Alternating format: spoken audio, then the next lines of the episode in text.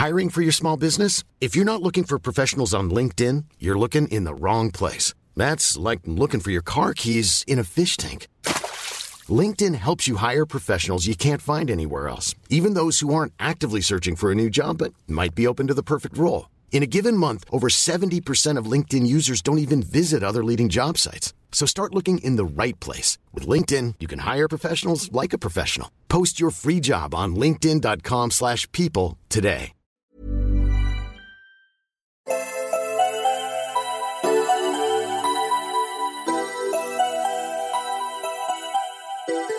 Herzlich willkommen bei Puppies in Crime, unserem True Crime Podcast. Ich bin Marike. Und ich bin Amanda. Marike und ich sind im Studio. Das heißt, wir sitzen uns mal wieder gegenüber. Was sehr schön ist, wir haben mhm. uns schon die Gewinnerin unseres Gewinnspiels, mhm. was wir diese Woche mit Adventsam zusammen machen durften, ausgelost. Wir haben schon ein paar Fragen an euch gestellt bezüglich mhm. unseres neuen Podcasts. Also bei Instagram offensichtlich. Und ja, bisher hatte ich aber eigentlich einen ganz schlechten Tag gehabt mhm. und war sehr, sehr gestresst und äh, wütend gewesen den ganzen Tag. Und dann war es ganz schön, ins Studio zu kommen, mit ja. Amanda zu reden, ein bisschen zu snacken und sich den Frust von der Seele zu reden. Und jetzt bin ich auch schon wieder sehr zen und ja. Wir haben also jetzt auch schon ein paar, paar zweieinhalb Stunden äh, hier verbracht und es uns ganz nett gemacht, was eigentlich, was wir ja eigentlich fast immer machen. ähm, aber dementsprechend ist es ein bisschen später geworden und es wird jetzt schon dunkel. Also ist es schon komplett dunkel? Können wir gucken. Ja. Ja. Das ist nämlich so auch hier Herbst und Winter. Ja, es, es, war, es war sehr schönes Wetter, aber dadurch war es auch sehr, sehr voll auf den Straßen. Mhm. Das war einer, äh, ein kleiner Punkt, der mich auch sehr gestresst hat heute irgendwie. Ja. Und dann kam ich dann auch hier an und kurz danach hat es dann angefangen, es wurde auf einmal dunkel und kalt ja. und es hat auf einmal richtig doll geregnet. Und ich fand, das war irgendwie ganz befreiend. Das war so, als ob das ja. jetzt so ein bisschen die schlechten Gefühle weggewaschen hat. Und ähm, dann konnten wir nochmal neu starten. Ja, Reset. Und ich muss mit dem Fall anfangen. Muss. Gott. Das war jetzt einfach so sehr entspannt ja. und so sehr heile Welt. Und jetzt müssen ja. wir abtauchen in den Bereich äh, True Crime. Aber die Sache ist die, ich weiß, soweit du loslegst, äh, ja. sind alle Bedenken vergessen. Ja, total. Deswegen, ohne weiter drüber nachzudenken, fangen wir jetzt mit dem Fall für heute an. Es ist der Nachmittag des 28. Oktobers 2016, als ein junger Polizist und seine Kollegin sich in ihren Streifenwagen setzen, sich auf den Weg machen. Sie fahren die von grünem, dicht bewachsenem Wald umgebene Hauptstraße in dem kleinen Städtchen Inverkip in Schottland entlang und steuern direkt auf eines der am Wasser gelegenen Häuser zu. Es trägt den Namen Seacraft. Eine Straße und Hausnummer gibt es nicht. Wäre auch etwas übertrieben, wenn man beachtet, dass es neben diesem einen Haus nur drei weitere gibt, die in direkter Umgebung stehen. Seacraft, Westhaven, Little Gabby und Burnham. Danach, im Umfeld von einigen hundert Metern, kein anderes Haus in Sicht nur Bäume, die Bucht und vielleicht der ein oder andere tierische Bewohner, der sich in den Gärten verirrt hat. Alle vier Häuser, die da so dicht an dicht nebeneinander stehen, sind identisch aufgebaut. Zweistöckige Gebäude mit dunkelgrauem Dach, einem kleinen Vorgarten und einem deutlich größeren Garten im hinteren Teil des Hauses, der direkt zum Wasser führt. Sie sind weiß gestrichen und haben ihre besten Zeiten längst hinter sich. Die Farbe beginnt abzublättern. Holzdielen auf der Veranda lösen sich und die Türen knatschen leise vor sich hin, wenn man sie öffnet. Kleine Schönheitsfehler, die aber mit der herrlichen Aussicht, der guten Luft und dem Zusammenhalt in der Gemeinde schnell vergessen sind. Inverkip besteht aus nicht einmal 3500 Einwohnern und liegt im Westen Schottlands, direkt neben seinem Namensgeber, dem Fluss Kipp. Es ist eine malerische Kulisse, die zum Träumen anregt, die so ruhig und unscheinbar wirkt. Dabei hat Inverkip auch ein paar dunkle Zeiten hinter sich, zumindest wenn man tief in die Vergangenheit blickt. Denn im 17. Jahrhundert war dieses so niedlich anzusehende Städtchen das Salem des Vereinigten Königreichs. Es war ein Hotspot für Hexenprozesse mit zwei Ministern, die erbarmungslos Todesurteile verteilten, bei nur dem kleinsten Verdacht, dass eine Frau auch nur in Kontakt mit Magie stehen könnte. Ein düsteres Kapitel, von dem nicht mehr viel übrig geblieben ist. Jetzt gilt Inverkip als überaus sicher. Verbrechen gibt es so gut wie keine und die kleine Gemeinde ist dicht miteinander vernetzt. Man kennt einander, verbündet sich, steht füreinander da, zumindest nach außen. Denn wenn man ganz genau hinsehen würde, dann würde man sehen, dass nicht alles Gold ist, was glänzt. Dass gemunkelt wird, dass man schweigt, wegsieht, um den Schein zu wahren. Dass eine Kleinstadt, in der jeder jeden kennt, nicht immer bedeutet, dass man sich auch für den anderen interessiert. Die beiden Polizisten stehen vor der Tür des Seacroft und klopfen einmal, zweimal, Sie warten, doch es rührt sich nichts.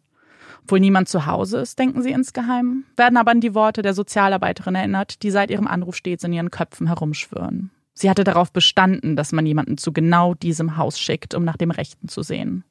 Und sie würden erst gehen, wenn sie genau das getan haben. Sie klopfen erneut. Der Vorhang des Fensters neben ihnen bewegt sich. Nur ein kleinen Millimeter, nur eine winzige Bewegung, ohne dass die beiden durch den entstehenden Schlitz einen Blick ins Innere erhaschen können. Da war doch gerade jemand, da sind sie sich sicher. Ihr Blick wandert vom Fenster zurück zur Tür. Noch bevor sie ihre Hand zum erneuten Klopfen heben können, öffnet sich diese. Es ist eine Dame mit rötlichen Haaren, blauen Augen und tiefem Augenring, die ihnen plötzlich gegenübersteht. Sie muss Mitte, Ende 50 sein, denken die Polizisten. Das ist dann also bestimmt Avril Jones. Stumm stehen die drei sich gegenüber. Auf eine Begrüßung können sie lange warten. Also vergisst man Smalltalk, Höflichkeiten und kommt gleich zum Punkt. Wir würden gern mit Margaret sprechen, eröffnen ihr die beiden Polizisten und durchbrechen damit die Stille. Denn wegen ihr sind sie hier. Wegen Margaret. Margaret Fleming wird im Jahr 1980 in Port Glasgow geboren, einer kleinen Stadt, die etwa zehn Meilen von Inverkip entfernt liegt. Das Mädchen mit den braunen Augen und dem dunklen Haar wächst gemeinsam mit Vater Derek und Mutter Margaret als Einzelkind auf. Schon früh fällt ihren Eltern auf, dass Margaret besonders ist, anders als die anderen Kinder in ihrem Alter. Sie ist so viel ruhiger, zurückgezogener, geht nicht einfach so auf andere Kinder zu, sucht sich keine Kameraden auf dem Spielplatz oder Freundinnen im Kindergarten. Sie ist einfach etwas schüchtern. Die Erklärung, die sich ihre Eltern in diesen frühen Jahren selbst geben. Als Margaret dann auch in der Schule Schwierigkeiten damit hat, Freundschaften zu knüpfen und auch mit dem Lernstoff überfordert zu sein scheint, findet man ebenfalls neue Erklärungsversuche. Na und, dann ist sie halt etwas langsamer. Kinder lernen in ihrem eigenen Tempo. Man muss sie doch nicht immer miteinander vergleichen. Sie braucht einfach mehr Zeit als die anderen. Wahre Worte, die auf Margaret jedoch nicht ganz zuzutreffen scheinen. Zumindest zeichnen sie kein vollständiges Bild. Dennoch in der Grundschule diagnostiziert man bei Margaret eine Entwicklungsstörung, die sich bei ihr vor allem als Lese- und Rechtschreibstörung zeigt. Aber auch im sozialen Umgang mit anderen Menschen tut sich Margaret schwer. Situationen überfordern sie schnell. Wenn sie mit ihren Emotionen nicht umgehen kann, dann enden diese oftmals in Wutausbrüchen, die sie selbst kaum kontrollieren kann. Ähnlich läuft es ab, wenn sie Aufgaben eigenständig zu meistern versucht. Wenn nicht alles sofort so läuft, wie Margaret es sich wünscht, dann kocht es in ihr. Dann nach Hilfe zu fragen, fällt ihr aber ebenfalls schwer, denn es braucht einige Zeit, bis sie Vertrauen fassen kann, bis sie Menschen an sich heranlässt und ihnen ihre andere Seite zeigt. Eine lebensfrohe, humorvolle Seite. Eine empathische Margaret, die so viel Liebe in ihrem Herzen trägt und es so gerne an alle verteilen würde. Es ist eine Seite, die vor allem Vater Derek aus ihr herauskitzeln kann. Die beiden sind ein Herz und eine Seele. Er versteht seine Tochter, akzeptiert sie genauso wie sie ist. Denn so ist sie perfekt in seinen Augen. Zu ihrer Mutter hat Margaret keine besonders gute Beziehung. Diese Nähe, die sie mit ihrem Vater teilt, dieses bedingungslose Vertrauen, spürt sie bei ihrer Mutter nicht. Eine solche Beziehung haben sie nie aufbauen können, haben keinen Draht zueinander gefunden. Ihre Mutter hat wohl nie richtig verstehen können, was ihre Diagnose bedeutet, hat sich nicht darauf eingelassen, Margaret wirklich kennenzulernen, mit ihr geduldig umzugehen, ihre Liebe erstmal zu verdienen. Es ist daher nicht überraschend, dass sich Margaret bei der Scheidung ihrer Eltern im Jahr 1993 dafür entscheidet, bei ihrem Vater zu bleiben. Ja, es war ihre eigenständige Entscheidung. Dass ihre Mutter gar nicht darauf bestanden hat, sich weiter um sie zu kümmern, wurde nicht erwähnt. Das hätte Margaret, die so schon sehr an der Scheidung und der einhergehenden Veränderung zu knabbern hatte, nur noch mehr verletzt. Auch wenn Margaret immer versucht hat, es sich nicht anmerken zu lassen. Sie wollte ihrer Mutter nah sein, wollte ihre Liebe, wollte Umarmung, wollte all das, was die anderen Kinder mit ihren Müttern hatten. Verstehen, warum es bei ihr so anders war, konnte sie nicht. Und die Scheidung, die Trennung ihrer Eltern machte ihr dies nur noch schmerzlicher bewusst. Derek und Margaret bauen sich nun ein Leben zu zweit auf. Er ist fürsorglich, möchte nur das Allerbeste für seine Tochter. Und manchmal, da übertreibt er es mit der Sorge vielleicht auch ein kleines bisschen. Als ein Junge aus Margarets Klasse sie darum bittet, ihn zum Abschlussball zu begleiten, knüpft er sich diesen Jungen erst einmal so richtig vor. Ob er sich einen Scherz erlaubt? fragt er ihn. Machen Sie sich über seine Tochter lustig? Wenn er ihr ein Haar krümmt, dann. Er muss den Satz nicht zu Ende führen. Nein, natürlich nicht, unterbricht man ihn. Wir sind doch keine Monster. Wir würden sowas niemals tun. Es gäbe sicherlich andere Kinder, die sich genau solche makabren Scherze erlauben würden, die Margaret aufgrund ihres Topfschnitts oder ihres Gewichts mobben würden oder sich irgendeine andere Kleinigkeit herauspicken und dann festbeißen, die sie aufziehen, weil sie nicht fehlerfrei schreiben kann oder es nicht schafft, längere Passagen vorzulesen. Wer hat nicht schon Erfahrung mit genau solchen Kindern gemacht oder zumindest davon gehört? Kinder können ganz schön fies sein, erst recht, wenn sie das Gefühl bekommen, stärker und überlegener zu sein. Zum Glück musste Margaret diese Erfahrung nicht machen. Ihre Klassenkameraden und Kameradinnen sind gutherzig. Auch wenn sie keine engen Freundschaften pflegen, sind sie immer bemüht, Margaret einzubinden. In der Pause, auch nach der Schule oder eben jetzt, wenn es darum geht, einen Partner für den Ball zu finden. Ihr Vater ist beruhigt. Margaret ist das Wertvollste, das er hat, und es gibt nichts Wichtigeres, als sie in Sicherheit zu wissen. Deswegen schafft er ihr ein liebevolles Zuhause. Ein Haus, in dem viel gelacht wird. Ein Haus, das erfüllt wird von Gesang, denn Margaret liebt es zu singen. Ein Haus, in dem sich die beiden, zusammen mit Margarets Großeltern, die auch dort wohnen, wohlfühlen. Es ist nicht immer heiter Sonnenschein bei ihnen. Das muss es aber auch nicht, damit sie wirklich glücklich sein können. Ihre kleine Familie wird kurz nach der Scheidung um eine weitere Frau ergänzt. Eine Frau, die ein kleines Stückchen Platz im Herzen von Vater Derek gefunden hat. Jean, die zunächst gar nicht so angetan von Derek ist, schließlich ist er Anwalt und die haben ja immer einen Stock im Arsch, so dachte sie zumindest. Aber auch sie lernt eine warme Seite von Derek kennen und lieben, sah, was für ein großartiger Mann er ist und wie hingebungsvoll er sich um seine Tochter kümmert. Und wer Teil seines Lebens werden will, muss sich natürlich auch mit Margaret verstehen. Schließlich sind die beiden unzertrennlich. Wo er hingeht, da ist auch sie. Zunächst zeigt sich Margaret skeptisch ist reserviert und weiß noch nicht so genau, wie sie zu dieser neuen Beziehung ihres Vaters steht. Aber mit jedem Tag, mit jedem Treffen schwindet die Skepsis und aus der so ruhigen Margaret wird eine richtige Quasselstruppe, die Jean von jedem noch so kleinen Detail ihres Alltags berichten möchte, die ihre Nähe sucht, sie umarmt, die für sie wie eine Mutterfigur geworden ist.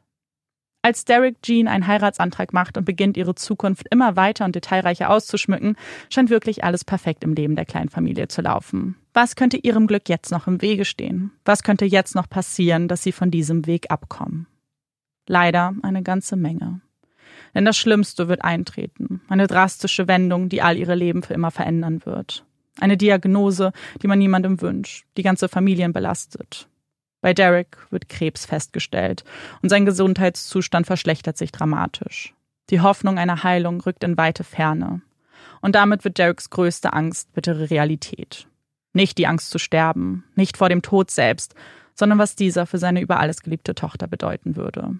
Sie braucht jemanden, der für sie da ist, der sich um sie kümmern kann, der auch die finanziellen Mittel hat, ihr ein sorgenfreies Leben zu bieten.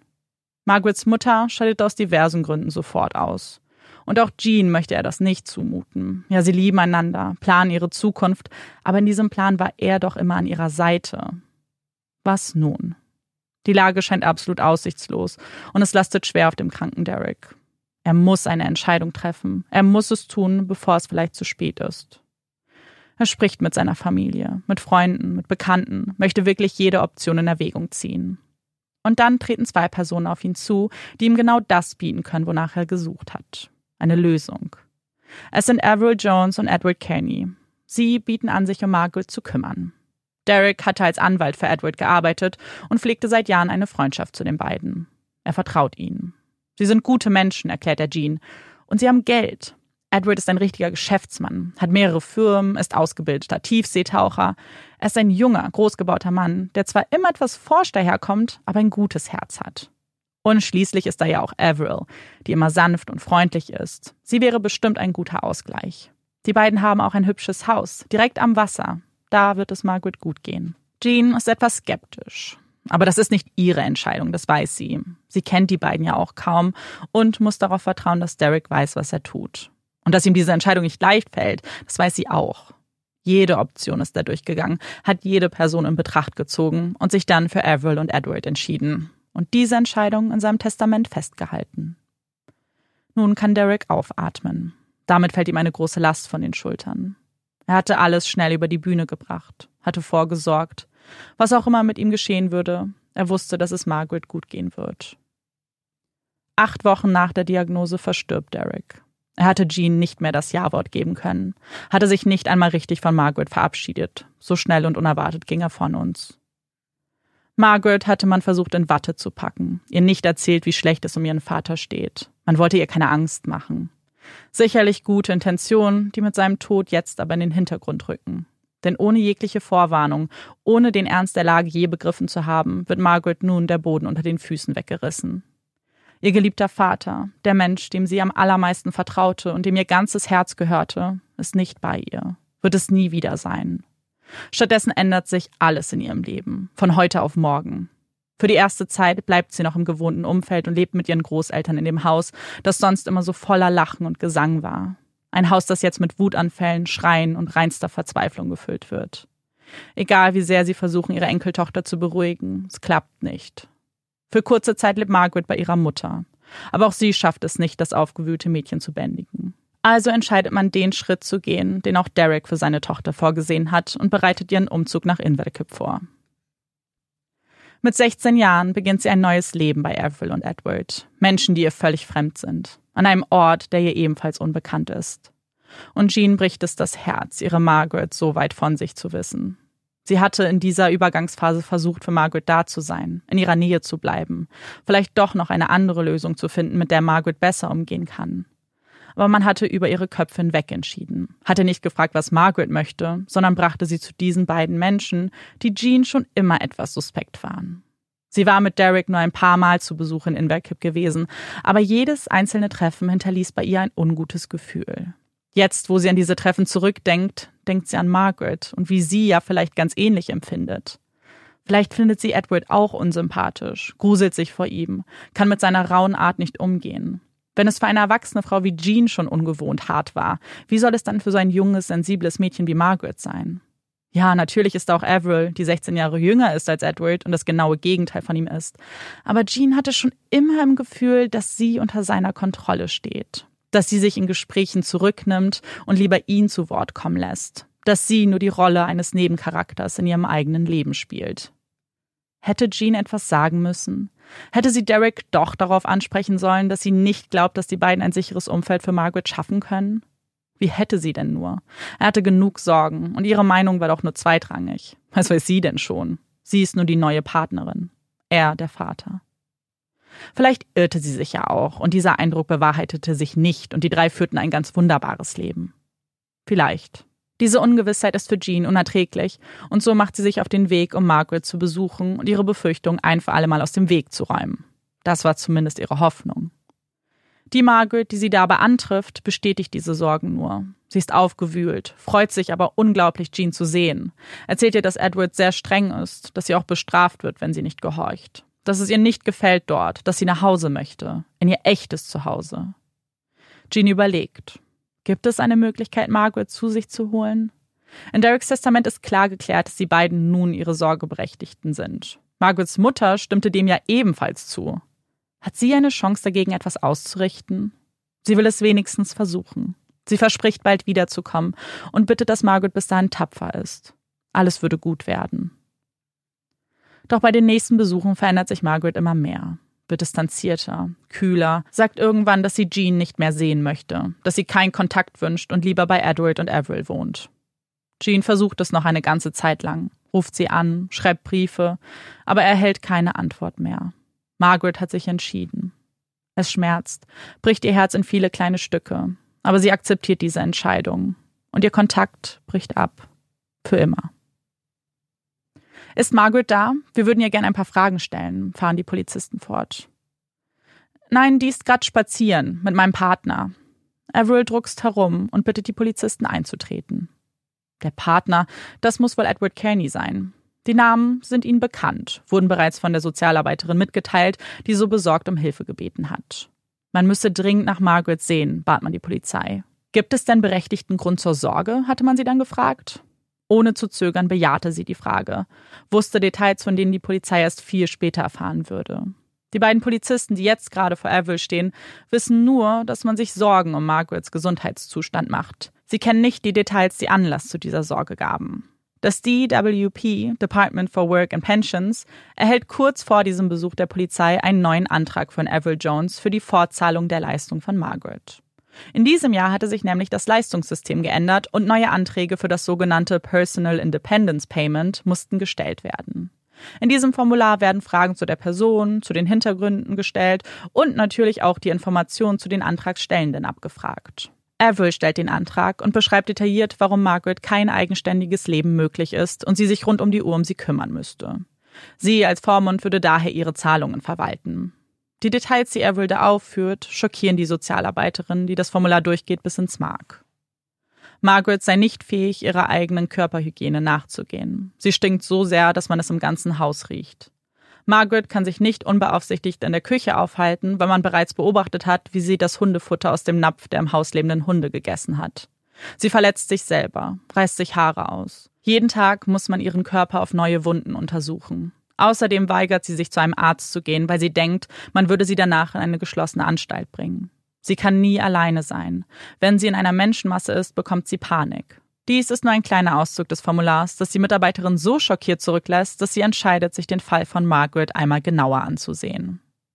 Margaret ist jetzt 35. Den allerersten Antrag hatte Avril für sie im Jahr 1997 gestellt, als Margaret bei ihnen eingezogen ist. Damals las sich das alles noch so anders. Margaret war noch so jung, sie war durchaus fähig dazu, eigenständige Entscheidungen zu treffen. Wieso hatte sich ihr Zustand so extrem verschlechtert? Die Akte, die hier geöffnet wird, ist dünn. Überraschend dünn, wenn man bedenkt, dass Margaret seit nun fast 20 Jahren Gelder vom Staat erhält. Hatte man denn nie nach ihr gesehen? Hatte man immer fleißig überwiesen, ohne mal zu prüfen, warum diese heranwachsende Frau ansonsten keinerlei Unterstützung erhält? Die Sozialarbeiterin muss schlucken, als sie das Datum des letzten bestätigten Besuchs bei Avril und Edward sieht. Es war im Jahr 1999. In diesem Jahr hat auch ein Arzt seine Unterlagen eingereicht, nachdem er mit Margaret gesprochen hat. Er hatte die Möglichkeit in Erwägung gezogen, dass Margaret am Sotos-Syndrom leiden könnte, einem Großwachsyndrom, bei dem die motorischen, kognitiven und sprachlichen Entwicklungen deutlich verlangsamt sind. Da diese Krankheit aber äußerst selten ist und genauerer Prüfung bedarf, wollte er sich noch nicht festlegen. Folgetermine im selben und darauf folgenden Jahr wurden aber nicht wahrgenommen. Das bedeutet, seit nun 17 Jahren hat niemand mehr nach Margaret gesehen. Und jetzt dieser grauenhaft detaillierte Bericht von Avril. Als man sie kontaktiert und sie darum bittet, einen Termin zu vereinbaren, damit man mit Margaret sprechen kann, werden diese Briefe ignoriert. Aber die Sozialarbeiterin lässt nicht locker, ruft Avril an und bekommt sie auch zu sprechen. Diese zögert am Telefon. Ein Termin, um Margaret vorzustellen? Das ist unmöglich, erklärt sie nach kurzer Überlegung. Margaret würde sich niemandem anvertrauen, hat Angst vor Fremden und könnte das Haus nicht verlassen. Aber in ihrem Antrag hat sie ja auch alle Details bereits geschildert. Würde das nicht ausreichen? Nein. Die Sozialarbeiterin entscheidet, dass das nicht ausreicht. Und dass es nun Zeit wird, das nachzuholen, was die letzten 17 Jahre versäumt wurde. Sich um Margaret zu kümmern, sicherzugehen, dass es ihr gut geht. Und wenn Avril nicht kooperiert, dann findet man einen anderen Weg, denkt sie und kontaktiert die Polizei. Die Polizisten schauen sich um. Stille erfüllt das Haus, dessen Zustand für sie schockierend ist. Das Haus, das auf den ersten Blick kaum von seinen Nachbarn zu unterscheiden ist, zeigt nun doch einige Unterschiede auf. Denn sowohl das Innere als auch der Garten ist übersät von Müll, kaputten Möbeln, Schutt und Dreck. Es ist nicht ein bisschen unordentlich, zu entschuldigen mit, wir haben einfach keinen Besuch erwartet. Der Zustand dieses Hauses lässt auf Jahre der Verwahrlosung schließen, nicht auf einen vergessenen Putztag vor zwei Wochen. Vorsichtig betreten die Polizisten einen Raum nach dem anderen, blicken sich um, hoffen Margaret nun doch irgendwo antreffen zu können, auch wenn diese ja angeblich auf einem Spaziergang sein soll. Ist das da nicht etwa ihr Partner? Ein Beamter deutet auf einen Mann, der sich im hinteren Teil des Wohnzimmers an die Wand drückt. Als ob nichts gewesen wäre, steht der Mann plötzlich vor ihnen, ignoriert diese seltsame Situation und tut so, als ob das alles ganz normal ist. Soll nicht genau dieser Mann mit Margaret unterwegs sein? Wo zum Henker ist sie? Es ist Edward, der scheinbar die fragenden Gesichter der Polizisten zu interpretieren weiß und erklärt, dass er gerade mit Margaret zurückgekommen sei. Als sie dann aber das Polizeiauto gesehen hat, ist sie durch die Hintertür geflüchtet. Sie hat wahnsinnige Angst vor Autoritäten, glaubt, dass man sie dann mitnehmen würde. Er zuckt mit den Schultern. Es ging alles so schnell, es gar nicht richtig mitbekommen. Sie war also gerade noch da? Der Polizist vor ihm runzelt die Stirn. Ja, bis vor zehn Minuten noch. Edward spricht ruhig, scheint sich kaum Sorgen um Margaret zu machen. Und sie haben ja gar nichts gehört. Keine Stimmen, keine Türen, die auf und zu gehen. Hätten sie wirklich verpassen können, wie jemand ein- und ausgeht? Der Polizist deutet auf die Hintertür. Das wäre also die Tür, durch die Margaret geflohen ist? fragt er. Ja, bestätigt man ihm. Neben dieser Tür liegt ein Zimmer und etwas, das der Sohn seiner Karriere als Polizeimitarbeiter auch noch nie gesehen hat, ein tief klaffendes Loch in der Wand, als ob eine ganze Fensterfront hinausgerissen worden wäre. Mit jedem Zimmer, das sie begutachten, bekommen sie ein immer mulmigeres Gefühl im Bauch. Mittlerweile hatten sie sich an den Zustand dieses Hauses gewöhnt, an den strengen Geruch, die Unordnung. Als sie aber das Zimmer betreten, in dem Margaret noch diese Nacht geschlafen haben soll, wird aus dem mulmigen Gefühl mehr als nur das. Es wird zu Zweifel, zu dem Verdacht, dass man ihnen nicht die ganze Wahrheit zu sagen scheint. Das Zimmer ist dürftig eingerichtet. Ein Schrank mit zusammengeknüllter Kleidung, ein Stuhl in der Ecke, ein Bett, das von einer dicken Staubschicht bedeckt ist. Da hat doch keiner drauf geschlafen. Das kann Ihnen doch keiner erzählen. Können Sie mir vielleicht noch mal genau erklären, was heute passiert ist und wo Margaret hin sein könnte? Zum ersten Mal an diesem Tag zeigt sich Edward sprachlos. Der Mann, der sonst immer sofort das Wort ergriffen hat, pausiert und denkt nach. Avril stupst ihn an. Du weißt doch, was sie hören möchten. Klar hörbar für die Polizisten, die mittlerweile das ganze Haus durchsuchen und immer mehr Unterstützung von Kollegen und Kolleginnen erhalten, klingen diese Worte durch den Raum. Das unterbricht seinen Gedankengang, lässt ihn die Sätze aussprechen, die er wohl noch zurückzuhalten versucht hat. Ich weiß doch, wie das hier endet. Mit mir im Gefängnis, lebenslang.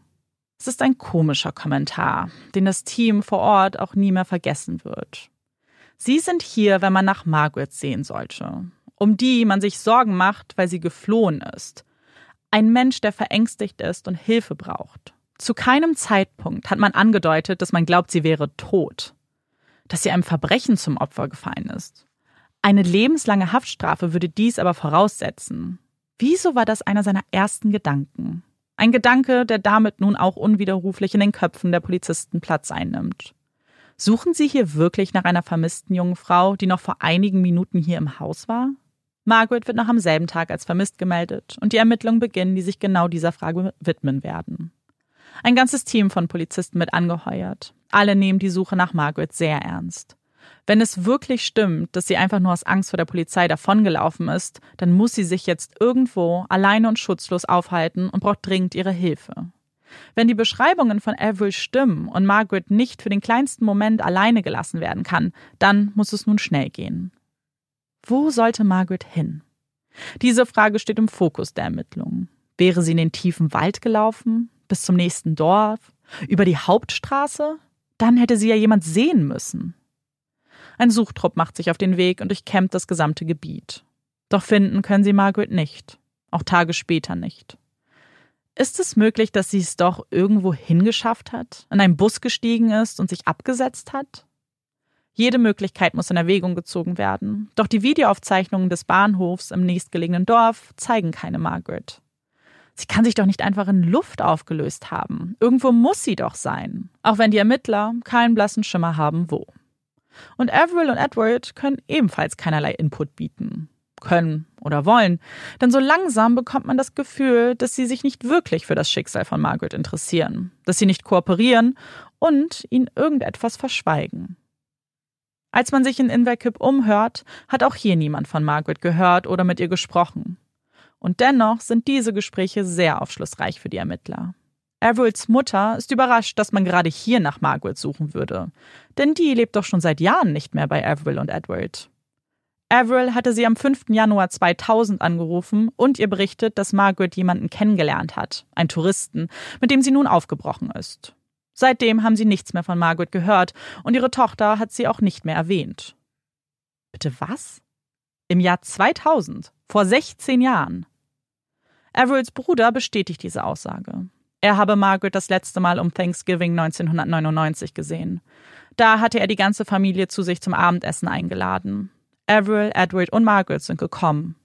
Das war aber ein ganz schön seltsames Treffen. Erinnert sich noch sehr gut daran. Als er Margaret begrüßen wollte, konnte diese ihre Arme nicht bewegen, weil diese mit Panzertape um ein Papprohr befestigt wurden.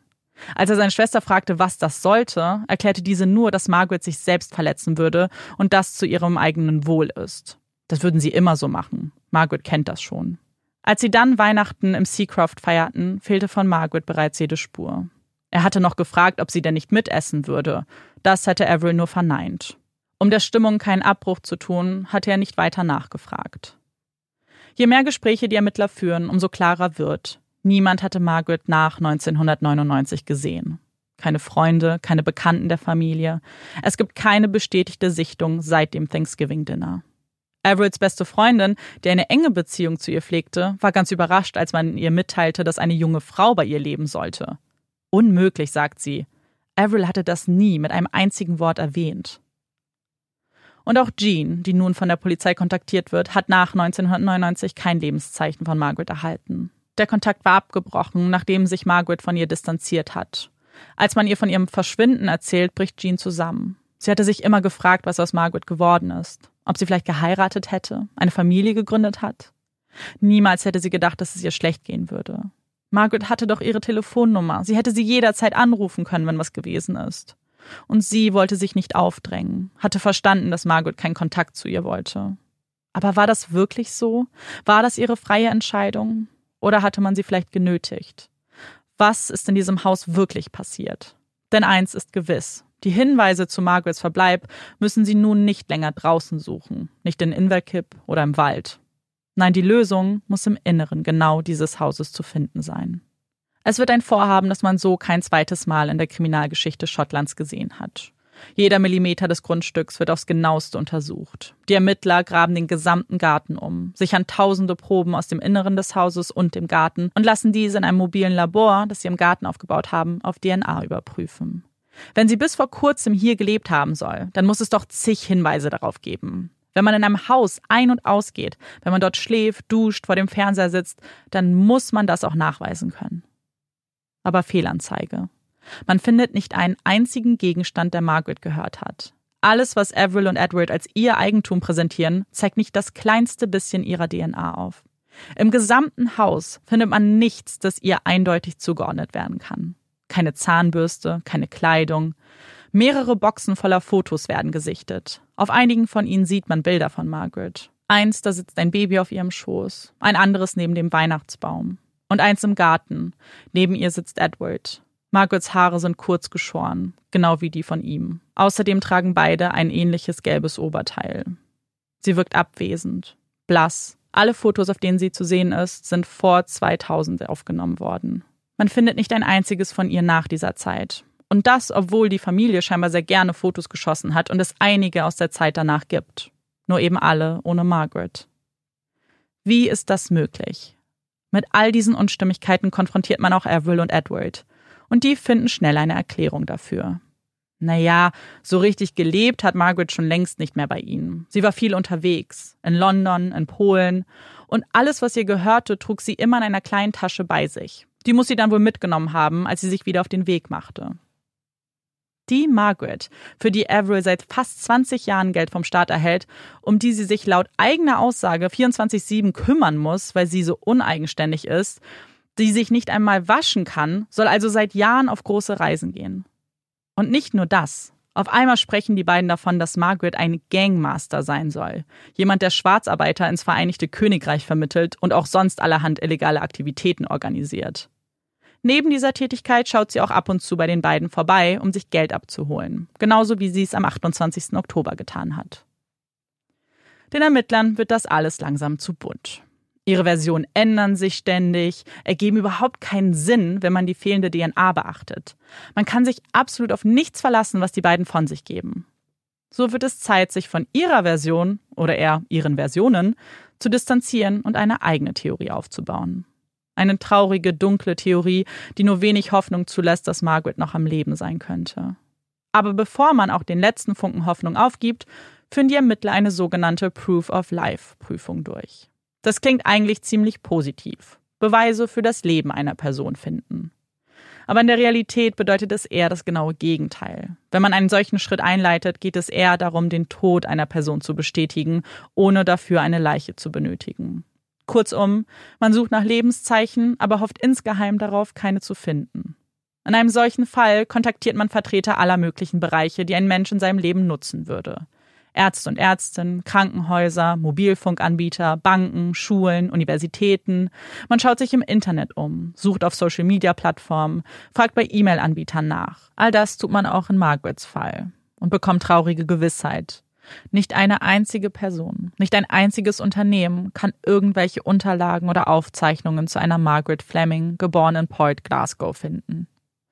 Für die Ermittler reichen diese Erkenntnisse aus, um die Hoffnung aufzugeben, Margaret Leben zu finden.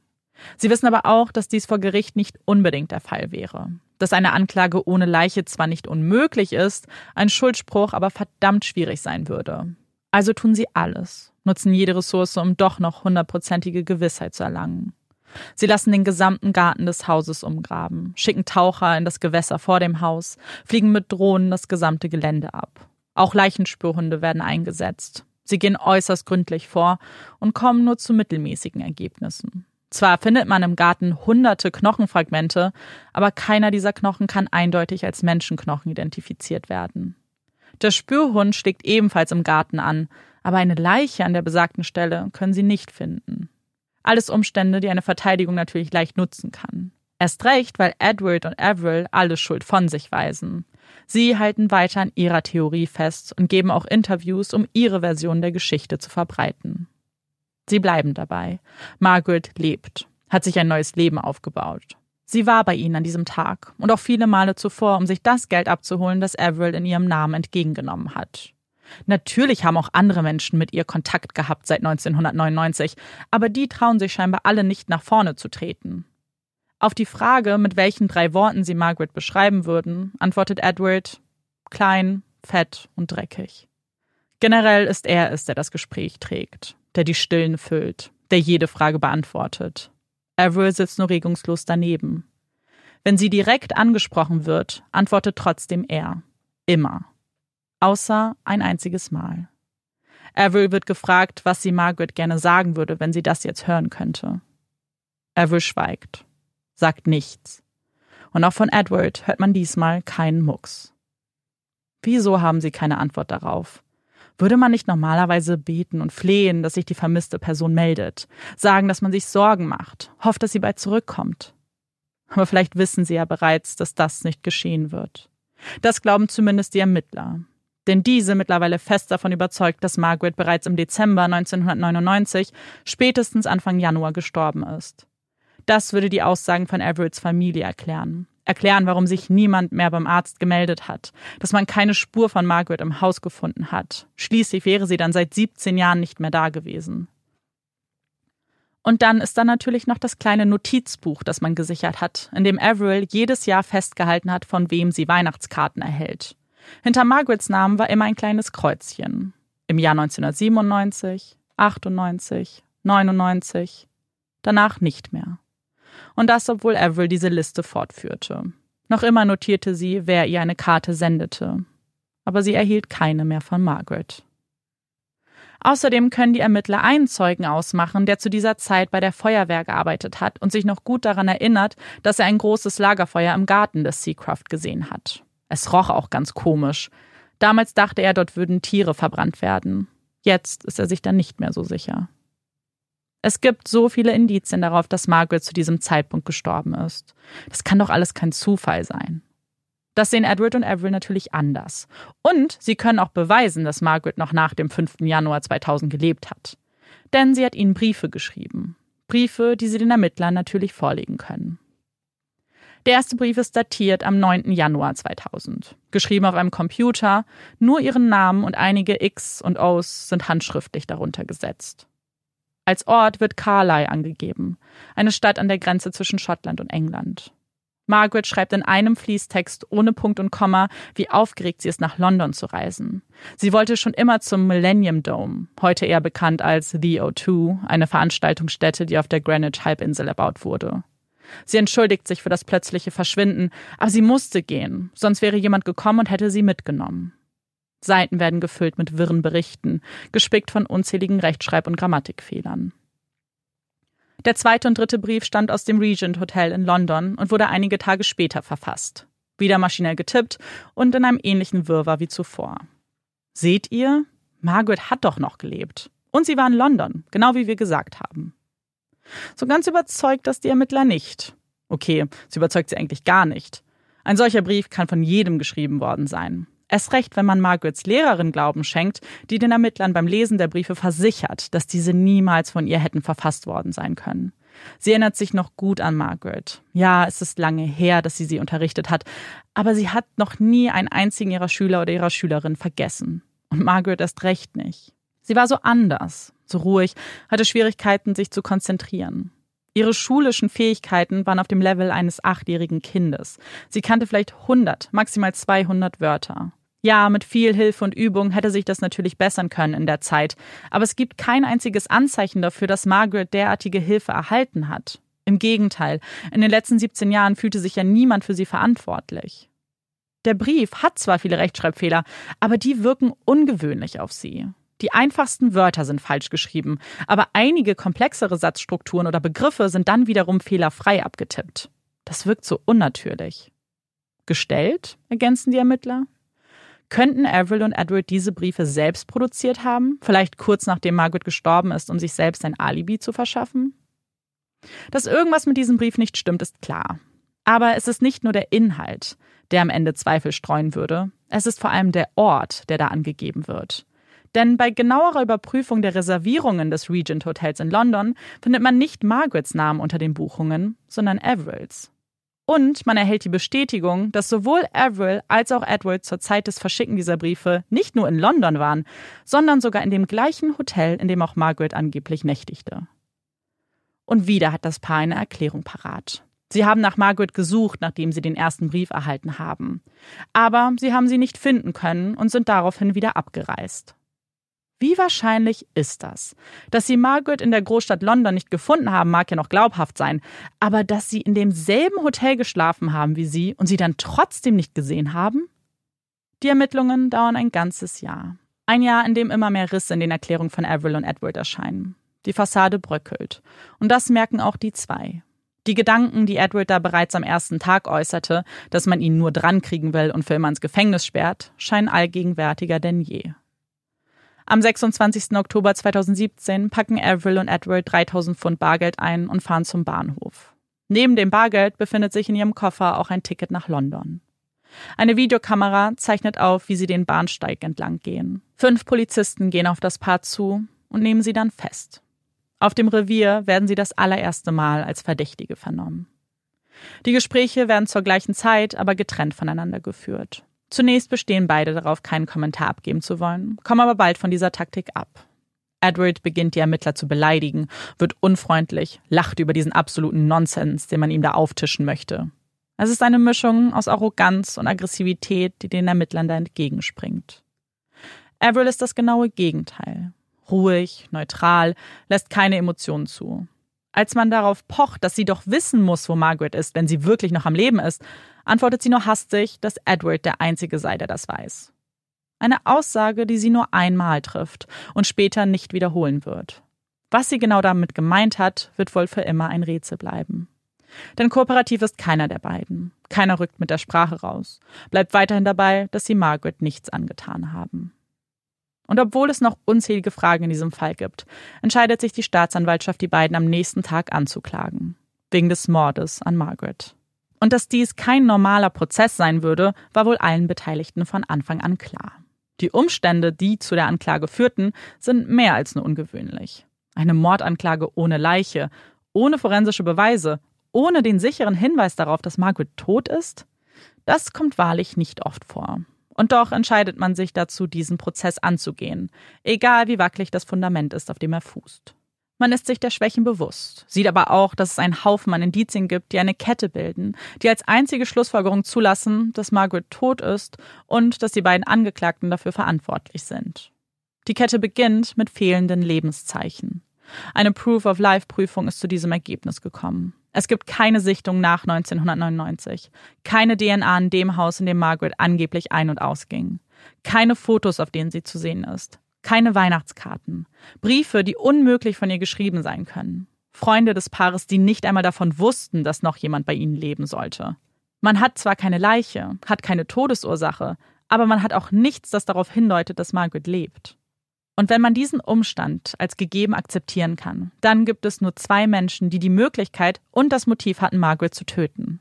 Avril und Edward. Sie waren ihre Pfleger. Sie hatten die Verantwortung ihr gegenüber. Und wir wissen, dass sie diese nicht ernst genommen haben, dass sie Papprollen an ihr befestigt haben, um sie ruhig zu stellen.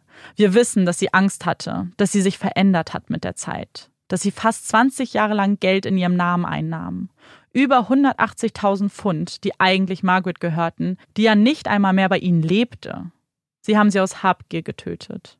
Ein 19-jähriges Mädchen, das sie beschützen sollten. Aber wahrscheinlich nie vorhatten, ihr ein sicheres Umfeld zu bieten. Sie ausnehmen wollten wie eine Weihnachtsgans, weil Margaret nie mehr war für sie als das, ein Objekt, kein Mensch. Schauen Sie doch, wie Sie über sie sprechen. Das ist keine Liebe, keine Sorge, das ist nur Grausamkeit. Sie haben sie isoliert. Von allen Menschen, denen Margaret etwas bedeutet hat, haben sie sie abgeschirmt. Margaret hatte keine Chance. Diese Version stellt die Anklage vor, ohne Anfangsplädoyer. Stattdessen tun sie es durch Zeugen, laden Polizisten und Ermittler vor, die Sozialarbeiterin, Margarets Lehrerin, ihre Schuldirektorin, eine Reporterin vom BBC, Jean und viele andere Menschen, die ihre Version untermauern. Die beiden Verteidiger tun ihr Bestes, Zweifel in diese Theorie zu streuen. Und das fällt ihnen nicht mal besonders schwer, denn so plausibel diese Theorie klingt, wo sind die Beweise dafür? Sind es nicht einfach nur Spekulationen? Ja, es könnte so abgelaufen sein oder eben komplett anders. Vielleicht ist Margaret aus freien Stücken gegangen und hat sich das Geld abgeholt, wie die beiden gesagt haben. Vielleicht lebt sie jetzt irgendwo unter anderem Namen und kann deshalb nicht gefunden werden. Und können die Briefe nicht auch von jemand anderem geschrieben worden sein? Vielleicht von Margarets Begleitung? Es wurden keine menschlichen Knochen im Garten gefunden. Und wieso hatte man sich nur die Videoaufzeichnungen aus dem einen Dorf, nicht aber Inverkip angeschaut? Sie hätte doch genauso gut von da weitergereist sein können. Der Hund, der da im Garten angeschlagen hat, hat zuvor noch nie angeschlagen. Können wir also ausschließen, dass es sich nicht vielleicht um ein Tierkadaver gehandelt hat, genau wie sie beim Training von den Hunden eingesetzt werden? Es gibt einfach viel zu viele Unstimmigkeiten, um ihre Mandanten schuldig zu sprechen. Ja, vielleicht sind sie unsympathisch. Davon konnte sich die Jury selbst überzeugen, als Edward aussagte und es eigentlich nur ein Wortgefecht mit dem Anwalt der Anklage war, indem er ihn als Clown bezeichnete. Aber sie sind eine gute Jury. Sie würden sich doch nicht deshalb blenden lassen und jemanden des Mordes verurteilen, nur weil er oder sie unsympathisch ist. Mit dieser Aufführung endet der Prozess und der Richter verabschiedet die Jury zu ihren Beratungen. Im Juli 2019 fallen dann die Urteile. Beide werden des Mordes an Margaret durch einen Mehrheitsentscheid schuldig gesprochen. Sie werden zu einer lebenslangen Haftstrafe verurteilt. Eine Bewährung kann frühestens nach 14 Jahren geprüft werden. Im März 2022 wird zusätzlich entschieden, dass die beiden einen Teil des unrechtmäßig eingenommenen Geldes wieder zurückzahlen müssen. Nach Einschätzung ihres Vermögens belaufen sich die Summen, die sie an den Staat zurückzahlen, auf 3.473 Pfund bei Avril und 24.347 Pfund bei Edward. Bis heute beteuern die beiden ihre Unschuld und kommen nicht von ihrer Version der Geschehnisse ab. Eine Leiche konnte bis heute nicht gefunden werden, und damit gibt es noch immer unglaublich viele Fragen, auf die man womöglich keine Antworten erhalten wird. Und damit bleibt auch die Ungewissheit. Was ist mit Margaret passiert? Hätte man mehr tun können? Hätte man mehr tun müssen? Genau diese Fragen schwören in vielen Köpfen herum. Vor allem Jean macht sich die größten Vorwürfe. Hätte sie doch nur mehr um Margaret gekämpft, hätte versucht, sie zu sich zu holen. Vielleicht wäre Margaret dann heute noch hier. Aber es ist nicht nur Jean, die die Frage des Warums quält. Sie ist nicht die Einzige, die das Gefühl hat, dass man hier versagt hat. Das ganze Land ist erschrocken von diesem Fall. Von dem Fall eines jungen Mädchens, das man einfach vergessen hat. Ja, ähm, fuck. Mhm. Mir fällt eigentlich kein anderes Wort ein. Ich habe das die ganze Zeit so gedacht. Es ging damit los, dass ich diese Situation so schlimm finde, wenn ich daran denke, dass Margaret zum einen halt den Tod ihres Vaters betrauern mhm. musste, ihrer wichtigsten Bezugsperson, und dann gleichzeitig auch irgendwie ihr Leben, dieses ja. Leben in Sicherheit, dieses Leben, in dem sie verstanden wird, in dem man ihr Geborgenheit bietet und ihr Leben mit den Menschen, die sie kennt, in ihrem Umfeld. Also so, dass ja. dieses Ganze, was ihr Leben ausgemacht hat, das heißt, sie hat nicht nur den Verlust ihres Vaters zu betrauern gehabt, sondern einfach komplett ihr ganzes Leben wurde auf einmal aus den Ankern gerissen mhm. und Sie wurde so komplett entwurzelt. Und nicht nur das, sondern dass sie dann auch noch offensichtlich zu einem Ehepaar gekommen ist, was sie halt schwer misshandelt. Weil ich würde behaupten, dass die Tatsache, dass, also dass, dass sie schon so ruhig gestellt ist, ja. dass man ihre Arme ja. an Rohre gebunden hat. Das ist ja so eine das ist ja so schlimm. Mhm. Und ähm, dass du gesagt hast, dass man ihr die Haare geschoren hat. Und ich die Sache ist ja die, wenn Menschen bereit sind, so etwas in der Öffentlichkeit zu machen, dass man sie mitnimmt zu einem Familienessen und ihr da das, und mhm. sie in mhm. diesem Zustand belässt. Was ist dann ja. so was ist sonst passiert. Ja. Und das ist auch was, diese, dieser Vorfall beziehungsweise diese Herangehensweise mit den Rohren ist die einzige, von der wir hundertprozentig wissen, dass es passiert ist, weil auch Edward das zugegeben hat vor Gericht. Und dann gibt es halt so viele Graubereiche, von denen man eben keine Ahnung hat, was da ja. wirklich noch zu Hause gewesen sein könnte, weil der Zustand dieses Hauses ist extrem. Ähm, und ich, das war auch der, der schrecklichste Aspekt, weil dieser extreme Wandel von eben, ich habe mein sicheres Zuhause, mir geht's gut und alles schön und dann über ja. Nacht. Und ich verstehe, warum man ihr vielleicht da auch diese Angst nicht machen wollte, dass sie vielleicht ihren Vater verliert und so weiter, dass man sie schützen wollte. Ich glaube, dass das eine große Rolle gespielt hat. Mhm. Aber am Ende ist das, glaube ich, hat das sowas von ähm, ist zurück auf sie dann gekommen, weil ja. es wie über Nacht hat sich alles auf einmal für, hat sich alles verändert. Ich finde, ich glaube, dass alle, glaube ich, auch so diesen schlimmsten Schmerz nachvollziehen mhm. können, wenn ich mich jetzt, also ich habe ja keine Kinder, aber wenn ich mir vorstellen würde, dass ich jetzt zum Beispiel sterben würde ja. und dass ich Olaf irgendwo hingebe. Und Olaf ist ja zum Beispiel auch recht, ja. also sehr, sehr anhänglich. Und wenn ich mir vorstellen würde, dass Olaf dann auf einmal nicht mehr ein sicheres Zuhause hätte, sondern ja. so, oh, das ist so, ich glaube, das ist somit das Schlimmste, was man sich vorstellen kann, wenn man sich vorstellt, dass das, was einem so wichtig ist, hm. auf einmal in so eine schlimme Situation geworfen ja. wird und so eine junge Frau halt, also so ein junges Mädchen und das, oh, das ist so schlimm. Ja. Oh. Und dann muss man sich eben vorstellen, dass das ja genau die Frage war, die Derek ja beschäftigt hat. Das heißt, er war schwer krank und seine größte Sorge war eben, was passiert mit Margaret. Und vielleicht, Marike und ich haben schon kurz darüber geredet, weil das natürlich vielleicht auch bei euch jetzt auch so die Frage ist, so, also wie konnte er in Anführungszeichen sich entscheiden, dass diese, genau diese zwei Personen sich um seine Tochter kümmern? Und eine klare Antwort gibt es darauf nicht. Wir wissen eben nur, dass er eine gute Freundschaft mit ihnen gepflegt hat, dass er wahrscheinlich einfach keine schlechten Erfahrungen mit ihnen gemacht hat und eben viele Dinge gesehen hat, die dafür gesprochen haben, wie dass sie Geld haben und ähm, dass sie eben dieses schöne Haus haben und dass sie eben auch vielleicht ein Paar sind, dass es zwei Leute sind. Und, und es war natürlich auch Mangel an Alternativen, um ehrlich zu sein. Mhm. Jetzt wissen wir, dass Jean natürlich eine gute Alternative gewesen ist, aber das war vielleicht zu dem Zeitpunkt einfach nicht so, weil es war zwar eine Beziehung, die sie und eine, die ja, ja. auch in Richtung Ehe ging, aber so lange waren die beiden auch noch nicht zusammen. Und das und sie wäre alleine gewesen und vielleicht auch nicht mit dem Geld unbedingt, was, was man vielleicht braucht, um ein Kind großzuziehen, auch einfach. Aber was ich mich auch frage, ist, du hast ja beschrieben, dass Edward eigentlich ein erfolgreicher Geschäftsmann gewesen mhm. ist. Und ähm, ich frage mich dann einfach, was da auch für ein Wandel stattgefunden mhm. hat. Weil eigentlich war es ja so, dass das Haus, wenn ich richtig verstanden habe, schön war, dass sie, ja. dass sie wirklich Geld hatten. Und dann hin von, wir sind, wir haben ein schönes Haus, wir haben so viel Geld, dass ein Anwalt, und wir sind befreundet mit einem Anwalt, ähm, der uns auch schon besucht hat und uns für zumindest so vertrauensvoll hält, dass wir uns um das Wichtigste in seinem Leben kümmern dürfen, um seine Tochter.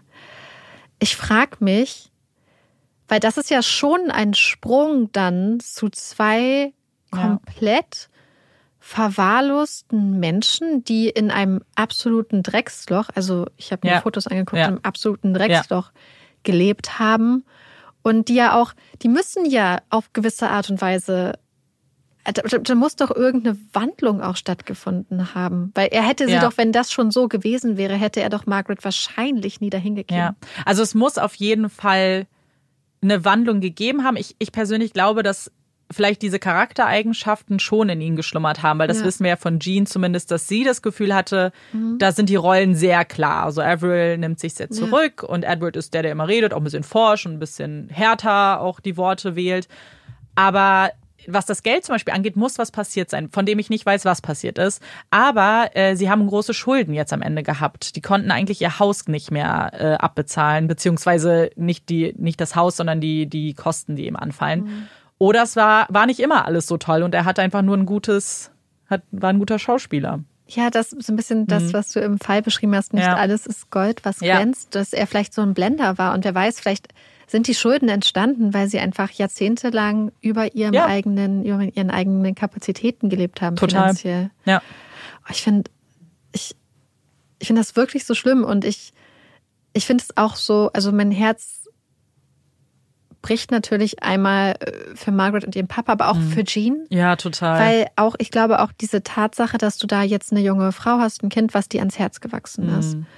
Und dann wendet sich dieses Kind so sehr von dir ab, so gefühlt. Und du hast Ja. das Gefühl, dass es vielleicht aber auch vielleicht an den Umständen liegt und dass es so anders ist. Ich glaube, dass das auch eine Art, also es ganz hart ist und einen ganz, ganz, ganz schlimm treffen kann.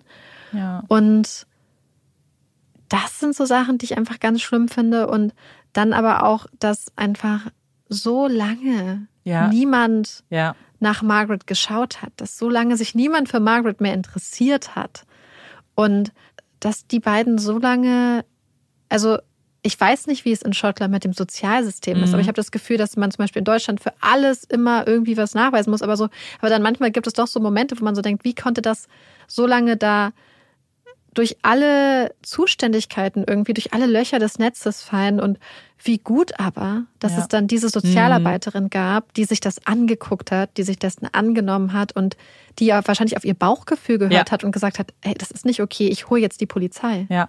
Und das habe ich mir natürlich auch angeschaut. Und es wurde aber gesagt, dass das nicht ungewöhnlich ist, dass dieses System so aufgebaut ist, dass wenn du einmal drin bist und es keinen jetzt begründeten Zweifel daran gibt, dass du die Bedingungen nicht mehr erfüllst, was ja bei ihr tatsächlich so war. Also diese Diagnose, die sie bekommen hat, ähm, war insofern ausschlaggebend dafür, dass man festgestellt hat, dass sie keine Nachweise mehr erbringen muss.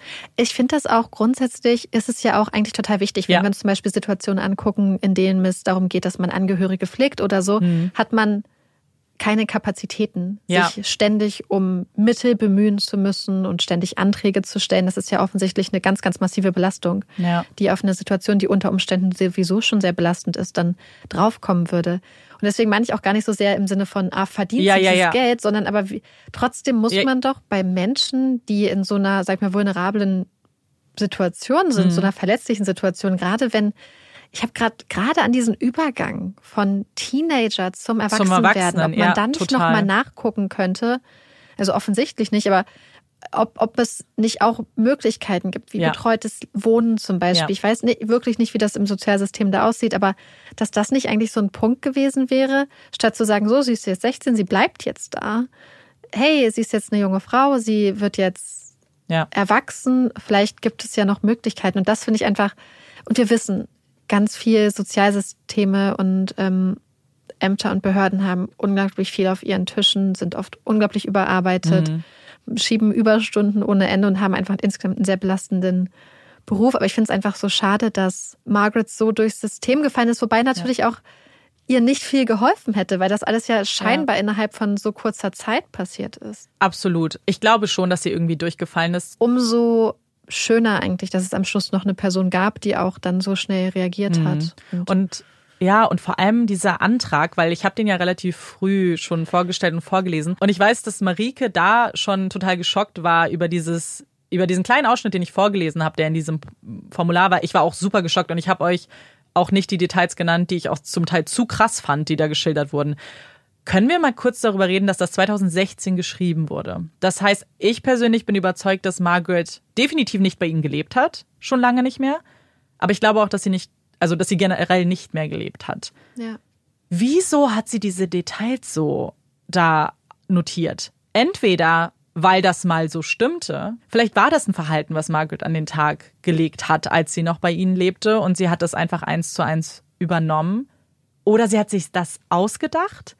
Und das finde ich, also das, Naja, also vielleicht hat sie gedacht, oh, ich muss jetzt noch mal einen neuen Antrag stellen. Ich will es so schlimm machen, Mhm. Ja. dass sie verstehen, warum wir sie in Anführungsstrichen pflegen müssen. ja. Und, aber, dass man Aber das, ja, ganz ehrlich, stell dir mal vor, sie hätte diesen Antrag nicht. anders Ja. gestellt. Hätte einfach nur gesagt, ja, Margaret hat ähm, Schwierigkeiten beim Lernen und Mhm. beim selbstständigen Leben. Sie kann einige Sachen selbstständig machen, aber wir müssen sie bei sehr vielen Sachen unterstützen. Mhm. Und äh, das Führen eines Haushaltes etc., Kontrolle von Finanzen etc., all diese Sachen funktionieren nicht. dann hätte vielleicht niemals jemand nachgeguckt. Ja. Dann würden wir jetzt vielleicht gar nicht über diesen Fall reden. Ja, es ist sehr gut möglich. Und das ist auch das, was wir ja schon gesagt haben, aber was, glaube ich, das eine der, einer der schlimmsten Aspekte ist, dass halt niemand mehr Kontakt zu ihr hatte. Und das seit ja. vielen, vielen Jahren nicht mehr. Also da war niemand, der auch von, also so, ja, sie wurde vergessen irgendwie. Sie muss sich so einsam gefühlt ja, haben. Total. Das finde ich so schlimm, so dieses Gefühl, dass da so. Ja, voll. Dieses so Trauer, Entwurzelung zusammen mit wahrscheinlich, wir, die Sache ist die, wir wissen ja nicht, was alles wirklich passiert mhm. ist, aber es, die Umstände deuten ja darauf hin, dass sie vernachlässigt, misshandelt, ähm, ja. wer weiß, was passiert ist.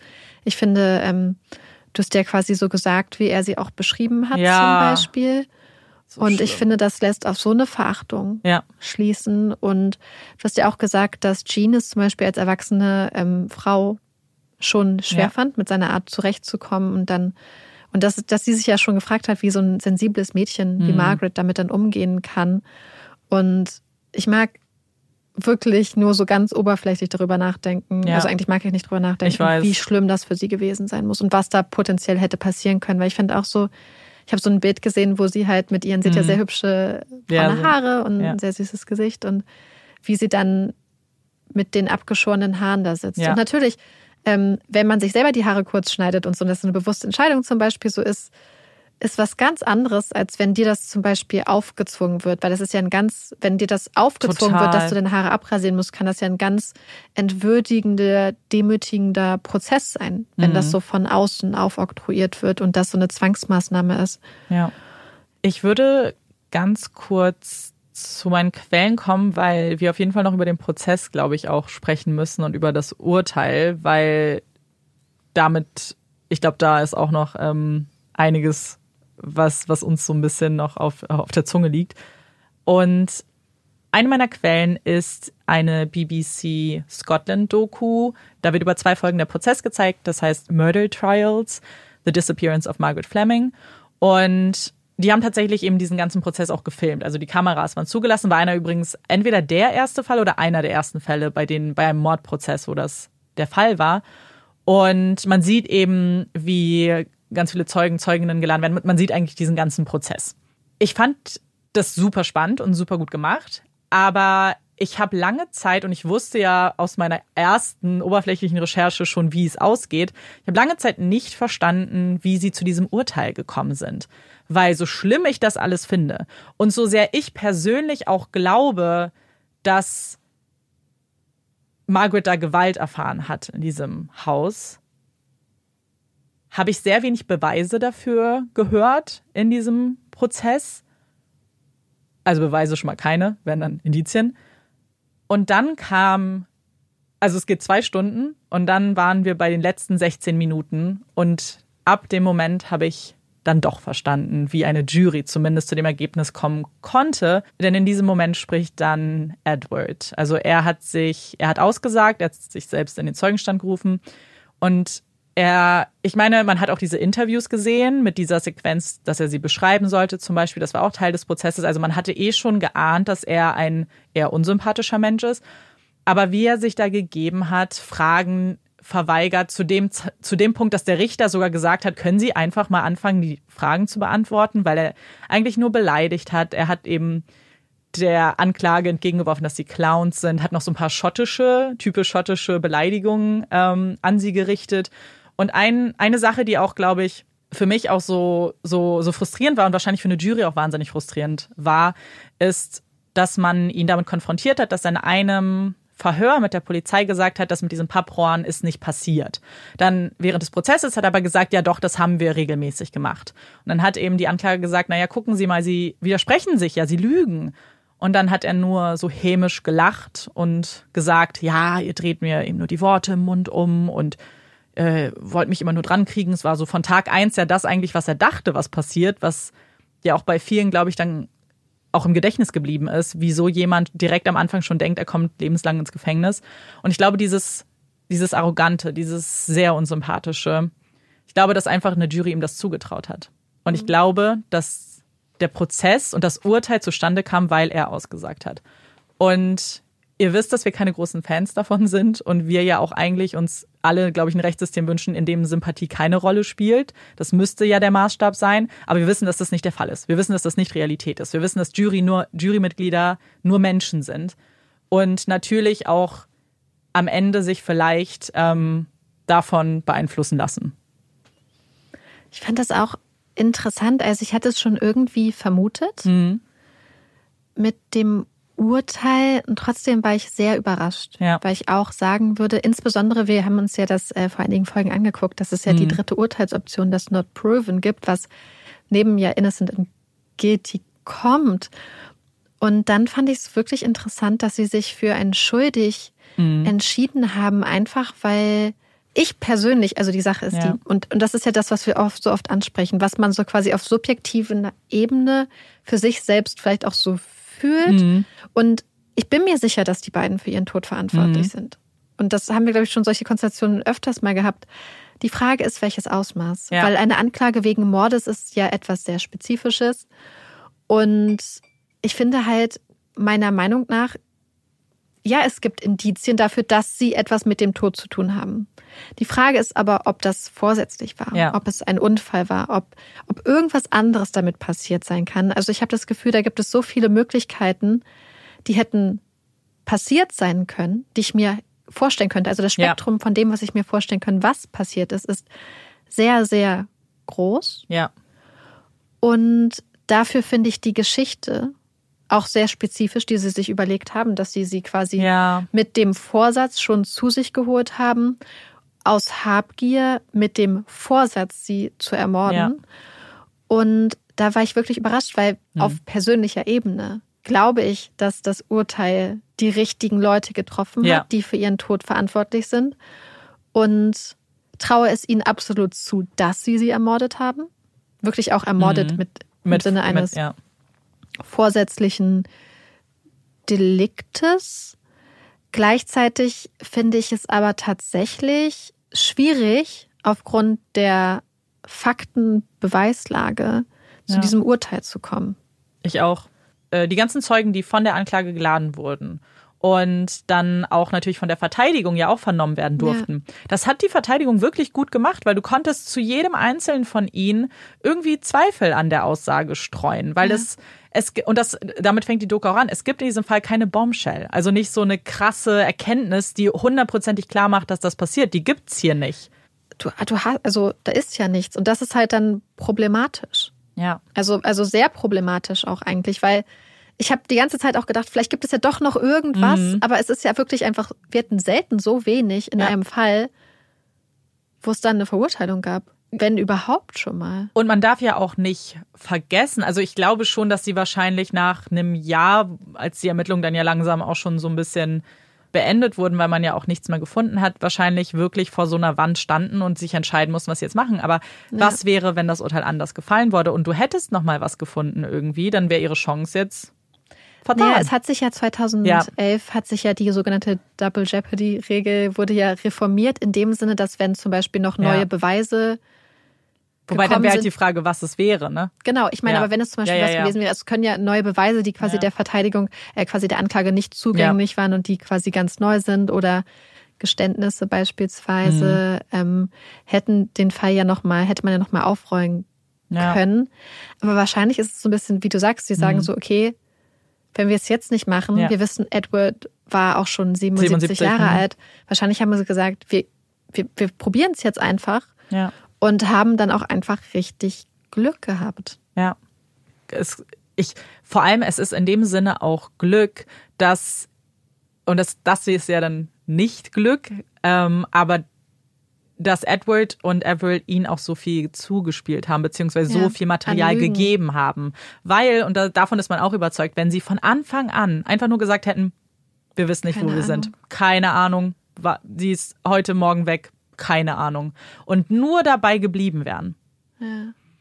Oder zumindest dann vielleicht diesen Schritt gegangen wären zu sagen, ja, okay, jetzt haben wir diesen, weil sie ja zusätzlich dieser Betrug. Mord, genau, wir haben diesen Betrug jetzt begangen, weil dafür würden sie auch noch verurteilt, der Vollständigkeit Ja. Ähm, wir haben jetzt diesen, komm Leute, wir schlucken es jetzt. Weil, man könnte jetzt sagen, ja, vielleicht war ihnen das nicht klar. Aber ihm war von Tag eins klar, die werden mich hier lebenslänglich ins Gefängnis bringen. Ob es ihm jetzt, ob, ob er das wirklich ernst gemeint hat oder nicht, ist ja erstmal egal, aber es war in seinem Kopf. Es war für ihn präsent. Ja. Warte mal, die können mich wegen Mord rankriegen. Würde man dann nicht das kleinere Übel vielleicht nehmen und eine Tat, die sie ja offensichtlich begangen haben? Weil, wie gesagt, Ja. ich glaube nicht, dass sie da gelebt hat. Ich kann mir das nicht vorstellen. Eigentlich wäre das ja vielleicht unter Umständen so eine Sache, wo man als Anwalt, Anwältin darauf hinweisen würde, Mhm. Ja. könnte, wie auch immer, ich weiß es nicht. Und wo dann vielleicht jemand wie Edward sagt, nein, Ja. ich, ich bleib dabei. Und so schätze ich ihn ehrlich gesagt ein. Und bei einigen war jetzt so ein bisschen die Hoffnung noch da, dass sie, die Hoffnung, die ich ja auch immer gerne pflege bei solchen Fällen, dass sie vielleicht doch nochmal was sagen irgendwann. Vielleicht auch in einer Art mit einem Deal kombiniert, dass sie vielleicht früher rauskommen, wenn sie zum Beispiel sagen, wo die Leiche ist. Glaube ich hier nicht. Ich glaube, dass er so, und ich sage es jetzt arrogant ist, dass er das nicht machen wird. Weil, und das sagen auch Experten, das ist ja öfter bei True Crime so, dass die letzte Kontrolle ist, die er noch hat über diesen Fall und dass er die nicht aufgeben wird. Ja, ich, ich finde es ich find's einfach wieder so interessant, weil es wieder einer dieser Fälle ist, wo man auch wieder so sagen muss, ja, persönlich, Ja, man unterscheidet da komplett, ne? Das Ja, ging mir auch so. Es war richtig schwer so- auch. persönlich bin ich mir sicher, Ja. dass da die Verantwortlichen im Ja. Gefängnis sitzen. Aber das gleichzeitig finde ich es sehr, sehr, sehr, sehr problematisch, Mhm. dass das die Verurteilungsgrundlage war. Weil es, es kann halt nicht aufgrund von, ich traue es einer Person zu sein, wenn es so Mhm. viele Möglichkeiten gibt. Und, und es ist ja auch nicht die Aufgabe von Angeklagten, dir dann eine nice Ja. Alternativtheorie, die sie gleichzeitig aber trotzdem auch vielleicht belastet, zu präsentieren. Ja. Und äh, ja, ich glaube, das ist, das ist wieder einer dieser Momente, wo man das ganz stark differenzieren muss und wo man aber der Fairness halt halber sagen muss, dass eigentlich im Rechtsstaat auch hohe Anforderungen Mhm. sein müssen. Ja, voll. Ich war auch total überrascht, weil ich nichts zu einer möglichen Berufung oder irgendwas gefunden habe. Gar nichts bis heute. Aber das ist so ein bisschen das, was ich mir vorstellen kann, dass Mhm. wenn du halt, die, die Verteidigung scheint ja alles gegeben Ja. zu haben und dann vielleicht am Ende Dass sie einfach nichts finden, hat, einfach kein Fehler, Ja. meinst du? Hm, ja. Äh, ich habe noch ein paar ganz, ganz kurze Punkte, die ich jetzt noch äh, vielleicht einfach zusammenschmeiße, weil ich glaube, was ich zumindest immer in Kommentaren gelesen habe, weil diese Doku gibt's bei YouTube. Ähm, also ansonsten könnt ihr sie mit einem VPN bei BBC auch gucken. Ähm, aber in den Kommentaren halt ganz viel auch Fokus auf Margarets Mutter gelegt wird. So, warum hat sie nichts gesagt? Warum hat sie nichts gemacht und wie ist ihre Rolle? Und ich glaube, was halt so typisch ist, weil man natürlich immer erwartet von einer Mutter, so, ach, die muss doch für ihr Kind da sein. Wir wissen, dass sie keine Beziehung zu Margaret hatte. Schon als sie in einem Haus gelebt haben. Die hatten einfach kein, keine Beziehung zueinander. Und das war danach auch nicht anders. Aber es gab eine Sache, die ich irgendwie interessant fand und die ich auch gerne erwähnen möchte, weil ich sie nicht richtig einordnen kann. Und zwar gibt es einen Artikel von 2019, also zu der Zeit des Prozesses, in dem der Prozess auch wiedergegeben wird und beschrieben wird, dass sie ausgesagt hat während des Prozesses und ganz emotional war und auch von einem Vorfall mit Edward berichtet, dass sie Margaret da rausholen wollte, auch ganz am Anfang noch, in, den, in dem ersten Jahr, und dass Edward sie aber gegen eine Wand geschubst hätte und ihr halt Gewalt angedroht hat und dass sie sich danach nicht mehr getraut hat, nochmal irgendwas zu machen. Diese BBC-Doku, die zwei Stunden lang den ganzen Prozess zeigt, erwähnt ihre Mutter nicht ein einziges Mal. Ich habe nach 2019 keinen Artikel mehr gefunden, der irgendwas über ihre Mutter sagt. Und ich weiß nicht warum. Ich ich weiß nicht, was das bedeutet. Ob das. Ich habe erst gedacht, naja, vielleicht hat sie nicht zugestimmt, bei BBC mitzuwirken, aber das hat irgendwie auch nicht ganz so viel Sinn ergeben, weil ein Polizist zum Beispiel auch anonymisiert dargestellt wurde, indem man ihn halt nicht sein Gesicht gezeigt hat. Sie hat ja eine sehr spezifische Beziehung Ja. zu ihrer Tochter. Und die Frage ist, ob du so eine Situation wie, ich habe versucht, Margaret da rauszuholen, dann anonymisiert Ja. darstellen kannst. Ja, du? das stimmt. So das ist es ja eine so spezifische Situation. Es würde vielleicht auf sie zutreffen, Ja. vielleicht noch maximal auf Jean. Ja, Und dann wäre es das wahrscheinlich gewesen. Ja. Und ich glaube, was man auch nicht vergessen darf, gerade so Schottland, England mäßig, was für eine Presse das da hat. Mhm. Ja, das Und stimmt. wie respektlos teilweise auch und ähm, wie wenig sensibel teilweise mit Angehörigen auch von absolut, ähm, ja. Opfern ähm, von Straftaten umgegangen wird. Vielleicht hat das, vielleicht hat sie, ist sie da ja. richterlich gegen vorgegangen. Das kann gut sein. Ja, ich weiß nicht. Es, es ist nur was, was ich ganz interessant fand und auch irgendwie sagen wollte, weil es möglicherweise diesen Vorfall eben auch gab. Und das spricht ja auch dann für ein, ähm, ein Verhalten von Edward, das er ja schon zu Beginn dann an den Tag gelegt hat. Ein aggressives Verhalten, ein gewaltvolles Handeln. Und genau, das wollte ich noch sagen. Ansonsten wird derzeit auch noch so eine, so eine Fallanalyse von den Ämtern gemacht gerade. Ich habe erst noch so ein bisschen gehofft, dass da noch was kommt, weil sie haben gesagt, dass, dass diese Analyse dieses Jahr im Sommer äh, veröffentlicht werden soll. Aber bis jetzt kam noch nichts. Und sie haben eben aufgerufen, dass jeder, der irgendwie Margaret kannte, sich halt eben melden soll, weil sie eben vielleicht doch noch ein bisschen mehr über ihr Leben rausfinden möchten. Das Haus, das Seacroft, wurde mittlerweile übrigens verkauft. Und man hat jetzt auch die Erlaubnis bekommen, es abzureißen. Also da gibt es jetzt auch erste Pläne, dass dieses Haus abgerissen wird. Ich wollte gerade fragen, hm. wer kauft so ein Haus? Ja. Aber natürlich, wenn es ein Haus Die Lage ist halt sehr schön. Wenn man es abreißt, ergibt das ja, natürlich genau. Sinn. Und das ist der Plan jetzt auch ja, das waren noch so ein paar Sachen, die ich gerne erwähnen wollte. Und ich bin gespannt, was ihr sagt, auch so zu dem Urteil, wie ihr dazu steht. Ja. Und ob ihr das auch manchmal so empfindet. So dieses, so einerseits mhm. so dieses objektive äh, Bewusstsein für die rechtsstaatlichen Regeln und so und was ihr so empfindet, so rein objektiv betrachtet und dann, ob ihr, ich wette, ihr habt das auch. Und damit wir jetzt aber nach diesem sehr komplexen, schwierigen Fall aufatmen können, kommt hier unsere Puppy Break. Yay! Für unsere heutige Puppy Break muss ich mich bedanken bei Flo. Flo hat uns nämlich letzte Woche, glaube ich, eine einen Artikel, äh Quatsch, einen Beitrag geschickt vom Katapultenmagazin, mhm. die ausgerechnet haben, dass wenn Blauwale stille Post spielen würden, einmal um die Welt quasi, dass sie nur 25 Mitspieler bräuchten weil Blauwale nämlich über 1600 Kilometer weit sich unter Wasser verständigen können. Vorausgesetzt, ähm, es herrscht nicht so viel Unterwasserlärm, mm. der die mm. Kommunikation doch sehr beeinträchtigt. Und das fand ich schon krass. Über ja. 1600 Kilometer ist einfach unglaublich weit. Und äh, Sie haben auch gleich gesagt, warum Wale über so weite Distanzen kommunizieren. Und das liegt einfach daran, dass sie eine nette Partnerin oder einen netten Partner mm. finden möchten und äh, scheinbar bereit sind dafür auch Long-Distance-Beziehungen wow. einzugehen, beziehungsweise über sehr, sehr große Stecken zu reden und sich dann zu treffen. Und das so fand ich sehr lieb. Ich wusste gar nicht, dass die Habitate da so weit äh, nee. verbreitet sind, aber ähm, Fand ich sehr beeindruckend. Deswegen auch an dieser Stelle äh, danke an Flo. Danke für diese süße Whale Break. das finde ich auch richtig witzig. So, bevor es jetzt gleich mit den Empfehlungen, Empfehlung. Empfehlungen und den Hot Takes weitergeht, müssen wir ja schon mal ein großes Dankeschön an euch mhm. richten. Wir haben euch ja vorhin nach Input für unseren neuen, unser neues Podcast Baby gefragt. Und zwar wollten wir von euch ja wissen, welchen Namen ihr euch vorstellen könntet, welche Themen ihr euch so als generelle Oberthemen wünscht, über die wir so schnacken können und welche Kategorien. Und wir haben schon richtig, richtig, richtig tolle ja. Ideen von euch.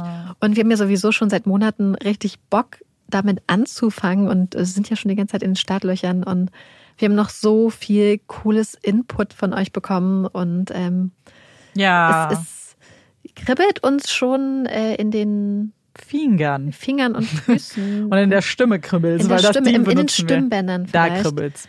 weil wir es eigentlich kaum erwarten können, da ja. bald mal loszulegen. Deswegen ein großes Dankeschön. Ja. Hast du eine Empfehlung für uns mitgebracht? Ja, ich habe ich hab lange überlegt. Ja. Und ich würde dann doch aber gerne die Serie Heartbreak High empfehlen, die aus Australien kommt und es geht um eine Heartbreak High, also um eine High School, wo an einem Tag eine Karte entdeckt wird, wo zwei Personen ganz fein säuberlich aufgelistet haben, wer an der Highschool was mit wem hat und was sie miteinander mm. gemacht haben, was zu einem riesigen Aufschrei bei Schule, Eltern und Medien führt und am Ende dann dazu führt, dass die ganzen Schüler, die und Schülerinnen, die auf dieser Karte auftauchen, äh, in ein Trainingsprogramm der Sexualerziehung gesteckt werden, wo sie quasi den richtigen Umgang mit Sex etc. lernen sollen und äh, Respekt füreinander und sich um Themen wie zum Beispiel Einverständnis und so, aber auch zum Beispiel auch sexuell übertragbare Krankheiten und Infektionen und so geht es auch drum. Oder wie eine Schülerin sagt, Sex Prison.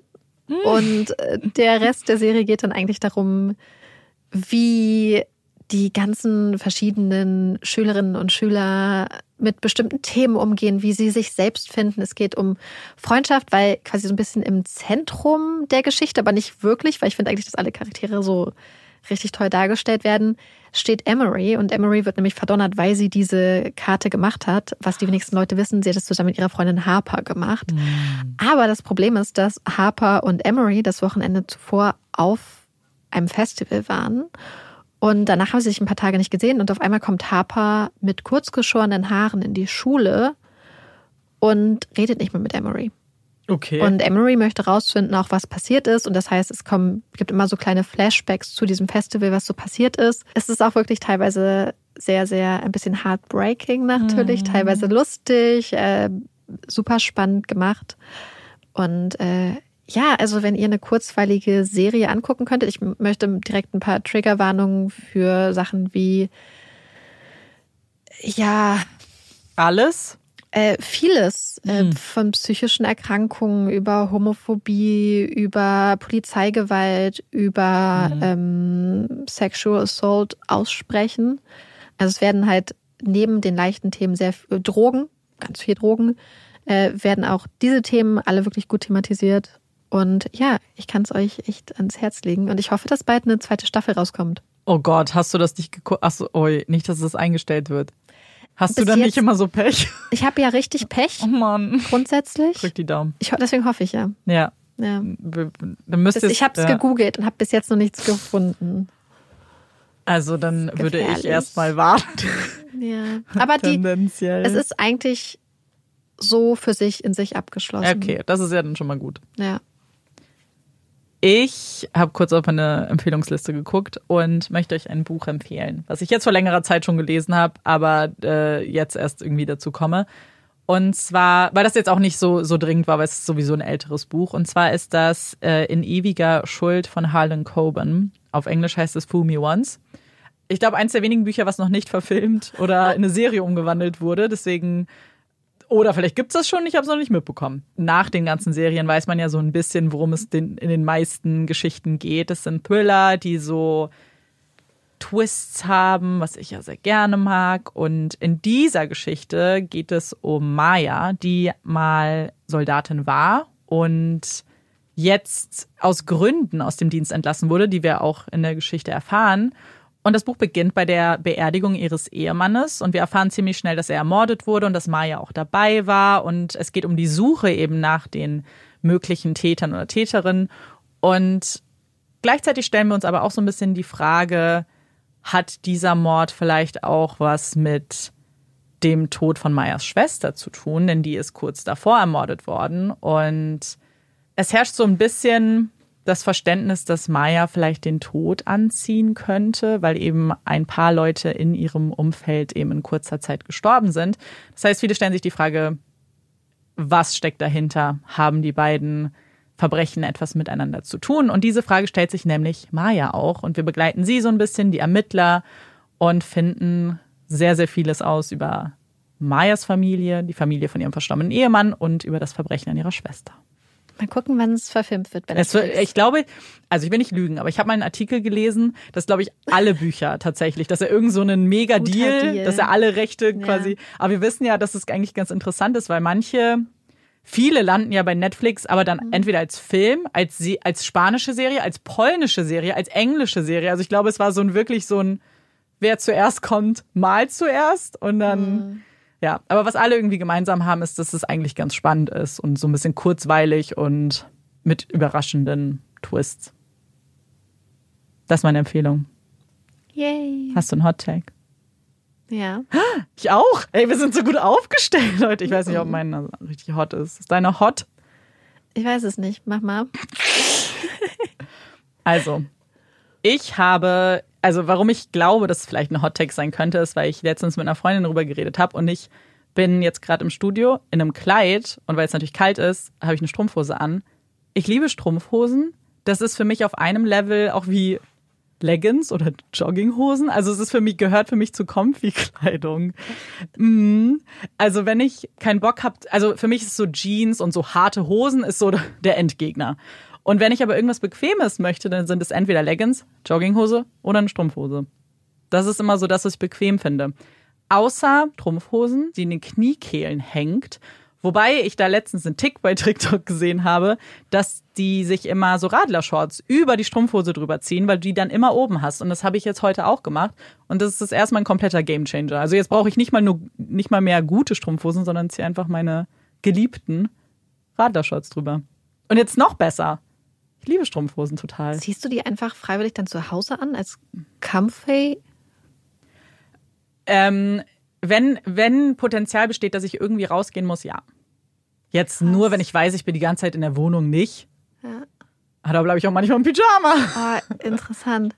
Weil, ähm, wir haben da, glaube ich, schon mal drüber geredet, weil mhm. harte Hosen als ja. Endgegner sehe ich ja genauso. Deswegen, ich ziehe mich ja, weil ich ja viel mit Olaf rausgehe, mhm gefühlt fünfmal am Tag um zwischen ja. Jogginghose oder ich habe so eine, so eine ganz geile, super weiche Stoffhose, die so anzieht wie so eine, mm. bisschen wie so eine Anzugshose. Ja, die sind toll, die mag ich auch. Ähm, und muss ja wie gefühlt fünfmal am Tag aus der Hose rauswechseln.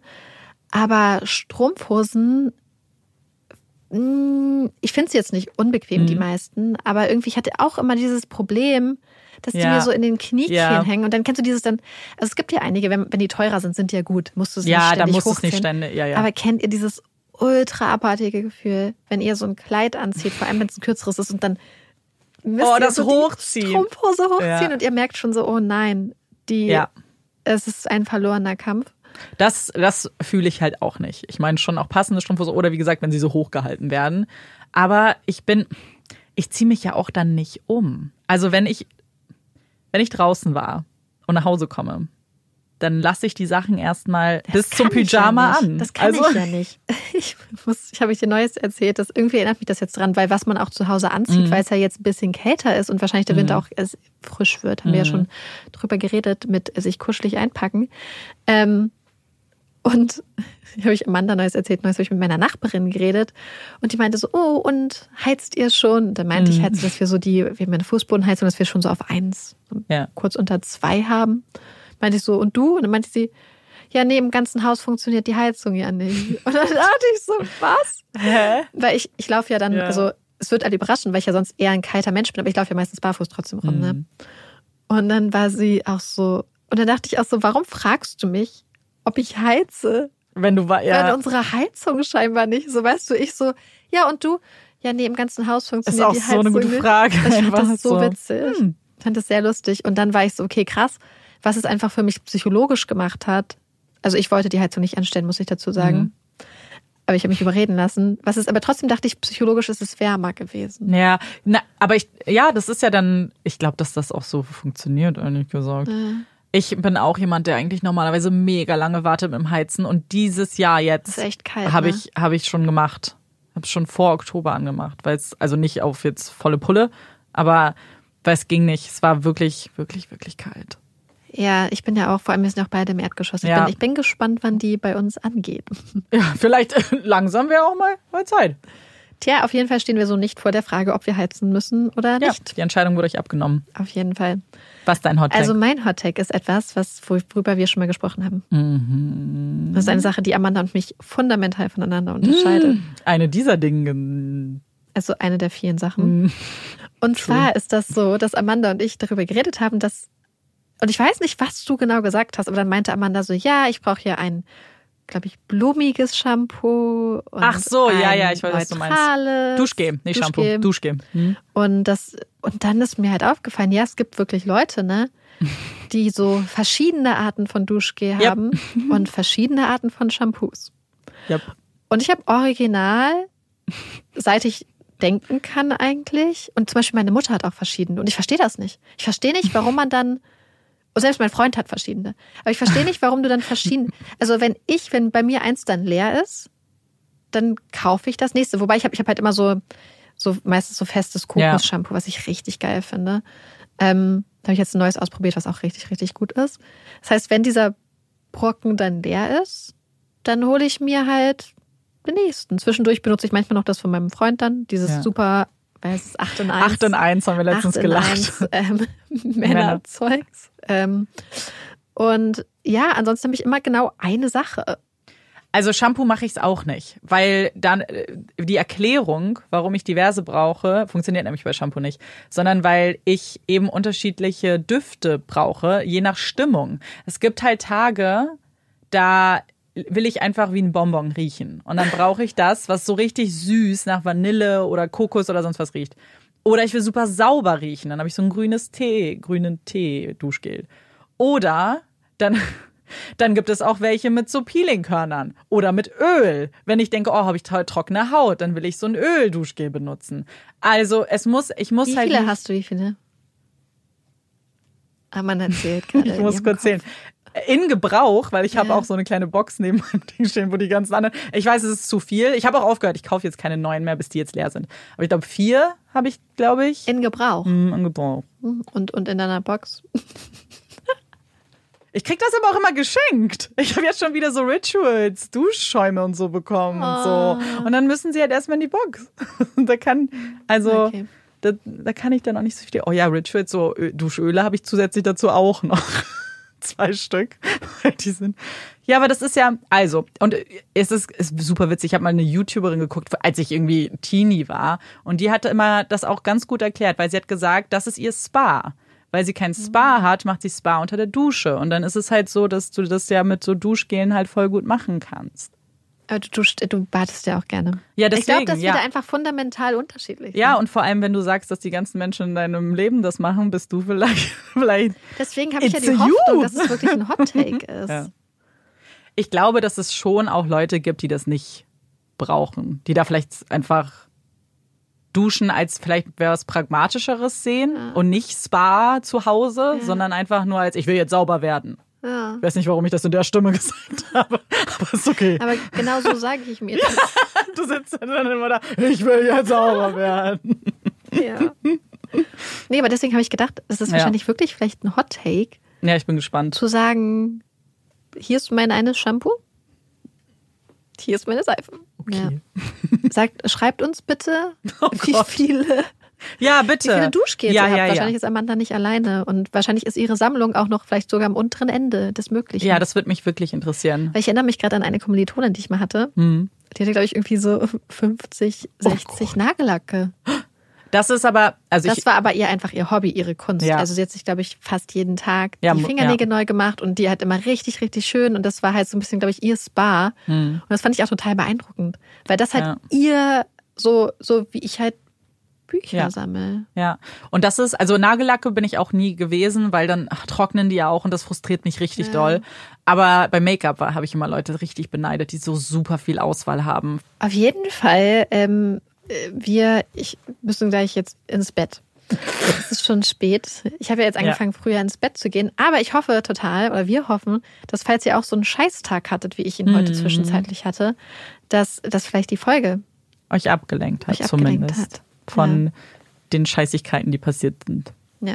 Und wir freuen uns über eure Nachrichten und Kommentare und hoffen, euch hat diese Folge gefallen und dass ihr uns auch beim nächsten Mal wieder zuhört. Ich bin Amanda Ich bin Marike. und das ist Puppies in Köln. Tschüss.